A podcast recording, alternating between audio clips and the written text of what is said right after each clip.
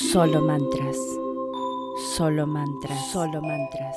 Solo mantras. Solo mantras. Solo solo mantras. Solo mantras. Solo mantras. Solo mantras. Solo mantras. Solo mantras. Solo mantras. Solo mantras. Solo mantras.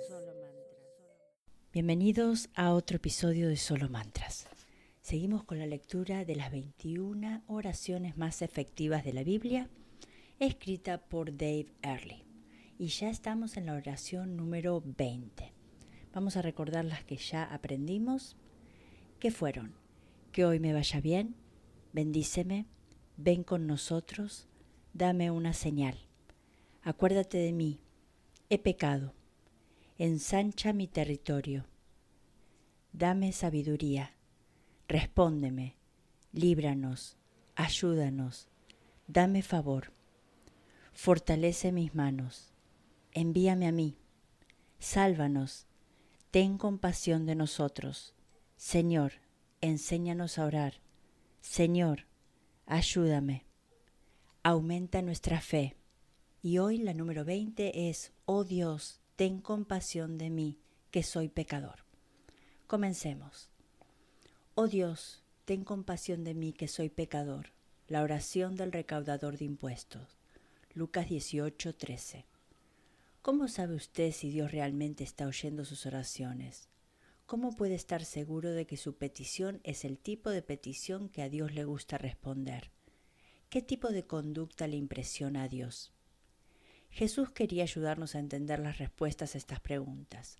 Como mejor maestro del mundo, él relató una historia de dos hombres que respondieron a estas preguntas y más.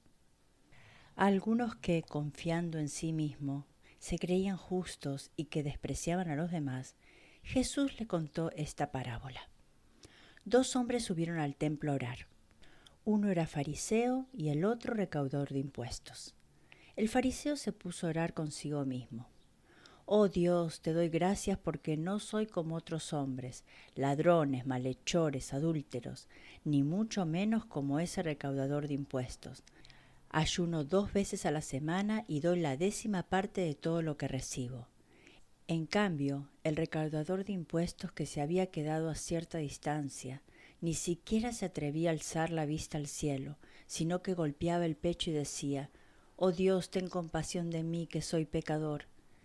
Les digo que éste y no aquel volvió a su casa justificado ante Dios. Pues todo el que a sí mismo se enaltece será humillado, y el que se humilla será enaltecido. Lucas 18, 9, 14. Esta breve parábola tiene una oración diminuta que produjo una respuesta dinámica, pero antes de poder apreciar totalmente la oración tenemos que entender el contexto. 1. La audiencia. Jesús, en presencia de sus discípulos, se estaba dirigiendo específicamente a algunos que se creían justos y que despreciaban a los demás. Probablemente se trataba de los fariseos, ya que uno de los dos personajes de la historia era un fariseo. Los fariseos, una secta judía, cumplían estrictamente la ley de Moisés del Antiguo Testamento. Les encantaba lo externo, los detalles de la ley, y cuando no era suficiente específica, ellos añadían sus propias tradiciones, cientos de ellas. Desgraciadamente, estos cumplidores de la ley extracelosos valoraban el hecho de cumplir sus reglas extremadamente por encima de todo. Como grupo, debido a que se habían vuelto personas excesivamente fariseicas, menospreciaban a cualquiera que no formase parte de su secta. 2. El escenario. Los dos hombres de los que habló Jesús en esta breve historia tenían una similitud y muchas diferencias. Su similitud era que ambos iban al templo a orar. Para un judío que vivía en los tiempos de Jesús, el templo era el lugar principal de oración. Cuando Salomón dedicó el primer templo, su oración fue que los ojos de Dios estuvieran abiertos en el templo día y noche. Iba a ser el lugar donde Dios oiría las oraciones y perdonaría.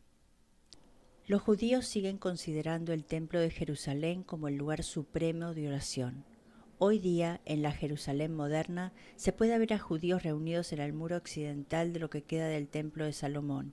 Este lugar sagrado se conoce comúnmente como el Muro de las Lamentaciones y se cree que es la pared trasera del lugar santísimo en el monte del templo.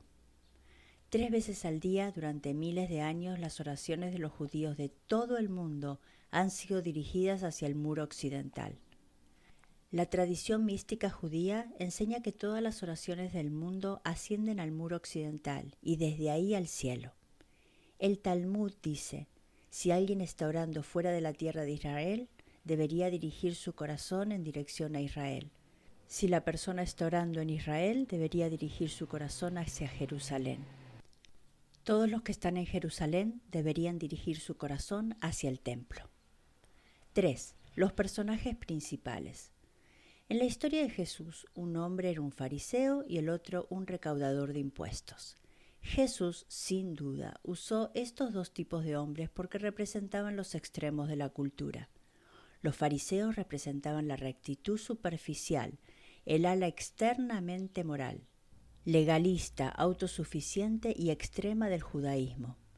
El recaudador de impuestos representaba a los malos de la película. Debido a que Israel estaba bajo ocupación romana, los judíos estaban cargados por el pago de los impuestos, que era muy alto. Los recaudadores de impuestos eran judíos que recaudaban los impuestos de sus hermanos y hermanas judíos para los romanos. Eso les hizo ser traidores a ojos de su propio pueblo. Para empeorar aún más las cosas, a menudo se les hallaba culpables de extorsión, así como de asociarse con prostitutas y otros desechos de la sociedad. 4. La oración ineficaz del fariseo. El fariseo se puso a orar consigo mismo. Oh Dios, te doy gracias porque no soy como otros hombres, ladrones, malhechores, adúlteros, ni mucho menos como ese recaudador de impuestos. Ayuno dos veces a la semana y doy la décima parte de todo lo que recibo. Lucas 18, 11, 12. Los buenos cuentacuentos siguen este axioma. Enseña pero no digas. Hábilmente Jesús nos enseña cinco razones por las que Dios rehusó responder la oración del fariseo. Él oró desde una posición de autopromoción. Cuando oró, se puso de pie. Era costumbre que los hombres se levantaran cuando oraban en el templo, pero este fariseo se estaba levantando con una actitud, un estudio profundo del lenguaje revela que se levantó ostentosamente. Una postura de la oración dice mucho sobre la naturaleza de la oración y sobre todo del que ora. Los hombres orgullosos se levantan para ser vistos, especialmente cuando oran. La oración del fariseo fue pretenciosa y ostentosa, y Dios no se dejó impresionar. El fariseo era egocéntrico, oró consigo mismo. Esta versión de la Biblia dice que oró consigo mismo. Una versión inglesa dice que oró para sí mismo. Su oración no salió de él mismo, era para él mismo, consigo mismo y sobre él mismo. Las personas egocéntricas enfocan sus conversaciones y oraciones para ellos mismos. El corazón de Dios es totalmente desinteresado. El fariseo se creía justo, oró así. Oh Dios, te doy gracias porque no soy como los otros hombres, ladrones, malhechores y adúlteros, ni mucho menos como ese recaudador de impuestos. Le está diciendo a Dios todas las cosas malas que él no podía hacer por ser demasiado bueno. Este fariseo se veía a sí mismo demasiado justo como para robar, hacer el mal o cometer adulterio. Se veía como por encima de ese vil comportamiento. A las personas que se creen justas les encanta señalar y criticar las faltas de los otros. Dios no necesita nuestra ayuda para ver los defectos de los demás. El fariseo estaba absorto consigo mismo, oraba, ayuno dos veces a la semana y doy la décima parte de todo lo que recibo. No solo le dijo a Dios lo que no hacía, sino también lo que hacía para separarle de los hombres pecadores ordinarios. Este hombre encaja en la descripción de los oyentes de Jesús, los que se creían justos y despreciaban a los demás. A los hombres absortos en sí mismos les gusta hablar de todas las cosas buenas que hacen. No podemos impresionar a Dios con nuestras obras de justicia. El rabino Simeón, el hijo de Jochai, ejemplificó este tipo de orgullo. Si hubiera solo treinta personas justas en el mundo, mi hijo y yo seríamos dos de ellas. Pero si hubiera solo veinte, mi hijo y yo seríamos dos de ellas. Y si hubiera solo diez, mi hijo y yo seríamos dos de ellas, y si hubiera solo cinco, mi hijo y yo seríamos dos de ellas. Y si hubiera solo dos, mi hijo y yo seríamos dos de ellas. Y si hubiera solo uno, esa persona sería yo. La oración suele revelar muy bien lo que hay en el corazón. El fariseo tenía un corazón orgulloso, egocéntrico y se creía justo y absorto de sí mismo. Pero la causa principal de su ineficacia en la oración era su autosuficiencia. No sentía la necesidad de pedirle nada a Dios. Lo tenía todo y bajo control. El mayor problema con la religión legalista es que rápidamente divaga hasta el punto en que Dios ya no es necesario. Para el fariseo, la oración se había convertido en poco más que una oportunidad para hacer alarde. 5. La oración eficaz del recaudador de impuestos. En cambio, el recaudador de impuestos, que se había quedado a cierta distancia, ni siquiera se atrevía a alzar la vista al cielo, sino que se golpeaba el pecho y decía, Oh Dios, ten compasión de mí que soy pecador. Lucas 18, 13. Jesús comenzó con las palabras en cambio, Queriendo decir, en todo, el recaudador de impuestos era lo opuesto al fariseo. Como resultado, la oración del recaudador de impuestos fue muy eficaz. Hay varias razones por las que su oración tuvo éxito. En primer lugar, el recaudador de impuestos no tenía ninguna pretensión. Se quedó a cierta distancia. No se consideraba digno de sentarse delante en el templo en lugar de estar donde se lo pudiera ver fácilmente, era totalmente modesto. El recaudador de impuestos también fue humilde. En vez de mirar fija y confiadamente al cielo, oró con la cabeza inclinada. Las personas modestas inclinan su cabeza por respeto a los que consideran superiores. Además, no juzgó ni condenó. No le dijo a Dios que él era mejor que otros. En lugar de mirar la paja en el ojo ajeno, su visión estaba nublada con la viga de su propio ojo. En vez de pregonar su propia justicia, simplemente se llamaba pecador. El recaudador de impuestos sabía que no podía intentar engañar a Dios o negar lo obvio. Sabía lo que él era, un pecador. A diferencia del fariseo, era dependiente. No pensaba que lo tenía todo o que podía manejarlo. Sabía que era insuficiente. Conocía su necesidad y quién podía suplirla. Así que le pidió a Dios que le supliera. Cuando alguien se acerca a Dios con la actitud humilde, dependiente y sin pretensiones del recaudador de impuestos, su corazón está sintonizado con las necesidades reales y las direcciones correctas. La oración del recaudador de impuestos estaba bien orientada. No solo pidió algo, sino que pidió lo correcto. Dios quiere responder nuestras oraciones, pero a menudo pedimos las cosas erróneas. Oramos por las cosas no esenciales y nos perdemos las necesidades reales del corazón. Este recaudador de impuestos acertó con su petición, al igual que le sucedió a Salomón cuando pidió sabiduría y a los discípulos cuando querían que se les enseñara a orar. El recaudador de impuestos le pidió a Dios misericordia, ofreció una de las oraciones más eficaces que encontramos en la Biblia. Ten compasión de mí, que soy pecador.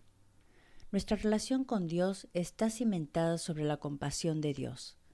Como atestiguó Isaías, Dios es totalmente santo, sin pecado de ningún tipo.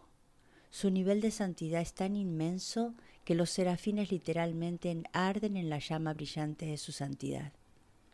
Nosotros no somos santos de ninguna manera, sino pecadores por naturaleza y obra, actitud y hecho. La paga del pecado es muerte, y merecemos un severo castigo por nuestro continuo pecado. Lo máximo que logra nuestra justicia es un destierro total y externo de la presencia de Dios y de la bendición de cualquier tipo. Sí, Dios es compasivo. Él puede quitar legalmente nuestro castigo porque su compasión llevó a Jesús a morir en la cruz en nuestro lugar. El Padre puede perdonarnos porque rehusó perdonar a Jesús. Jesús llevó nuestro castigo, Él murió en nuestro lugar, ahora podemos ser salvos. Al vivir en este mundo consumista y lleno de anuncios por todos lados, constantemente nos están diciendo que tenemos derecho a tener más y mejor. Este mensaje puede estar bien para un mundo eficaz, pero su teología es muy deficiente. El recaudador de impuestos sabía lo que merecía, y no era más ni mejor, sino la separación eterna de Dios en el oscuro abismo. Así que, en vez de decirle a Dios que debía darle las riquezas a las que tenía derecho, le pidió a Dios compasión para no recibir el juicio que verdaderamente merecía. La palabra usada aquí para la compasión es ilaskomai, que es la palabra usada para un sacrificio de expiación. En su sentido más amplio, el recaudador de impuestos está diciendo, Dios, ten compasión de mí a través de tu sacrificio expiatorio por los pecados, porque soy pecador. El recaudador de impuestos entendió lo que muchos pasan por alto. Sabía que no podía merecer una relación con Dios a través de su propia justicia o sus buenas obras. Pablo resumió esta realidad. Porque por gracia ustedes han sido salvados mediante la fe. Esto no procede de ustedes, sino que es el regalo de Dios, no por obras, para que nadie se jacte. Efesios 2, 8, 9. De modo personal, si nunca antes lo ha hecho, este es el momento de decirle a Dios las palabras que dijo el recaudador de impuestos. Oh Dios, ten compasión de mí, que soy pecador. Si lo dice de verdad, esta puede ser una oración que salve su alma y cambie su vida. Lo fue para el recaudador de impuestos y lo ha sido para muchos otros. Hacer esta oración es nuestra parte para ser justificados o estar bien delante de Dios. Les digo que éste y no aquel volvió a su casa justificado ante Dios. Lucas 18:14. Aprenda a orar la oración del recaudador de impuestos y no la del fariseo. Deshágase de cualquier atisbo de arrogancia, pretensión, justicia propia, egocentrismo y autosuficiencia al vivir su vida en general y al orar en particular. Viva y ore con humildad, honestidad y modestia. Acuda a Dios de manera dependiente en oración aprenda a decirle lo que realmente necesita. Pues todo el que a sí mismo se enaltece será humillado y el que se humilla será enaltecido. Lucas 18, 14. Bueno, así llegamos a la oración número 20, al final. Y ya nos queda una más y terminamos este libro maravilloso, poderoso y con una cantidad de herramientas que nos acercan a Dios. Bueno, Así llegamos al final y como siempre, gracias por estar. Solo mantras. Solo mantras, solo mantras, solo mantras, solo mantras, solo mantras, solo mantras, solo mantras, solo mantras, solo mantras, solo mantras, solo mantras, solo mantras, solo mantras, solo mantras.